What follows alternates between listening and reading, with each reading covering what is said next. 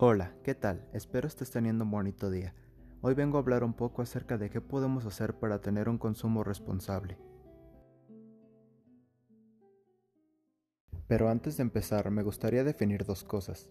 En primer lugar, ¿qué es o a qué se refiere ser un consumidor responsable?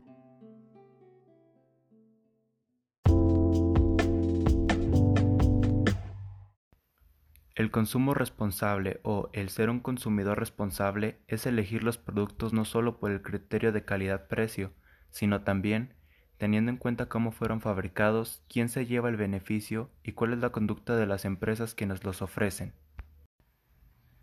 Y en segundo lugar, hace falta definir qué causa el consumo irresponsable. El consumo compulsivo tiene consecuencias ecológicas nefastas sobre los pueblos del sur, según se desprende de un informe de la Organización Mundial Conservacionista WWF, que señala a los estadounidenses, los canadienses y en menor medida a los europeos como los consumidores que derrochan de forma irresponsable.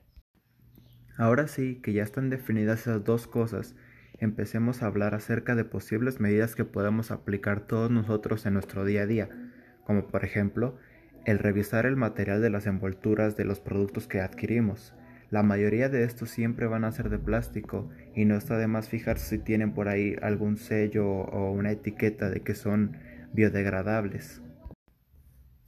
Otra de las cosas que podemos hacer para aportar un poco sería fijarnos quién se está llevando el beneficio de tu dinero. Si tienes la opción de comprar en una tienda pequeña antes que en una grande, elige la pequeña para que alguien que necesite más ese dinero se lo lleve. Y eso sería todo por el episodio de hoy. Nos vemos pronto. Bye.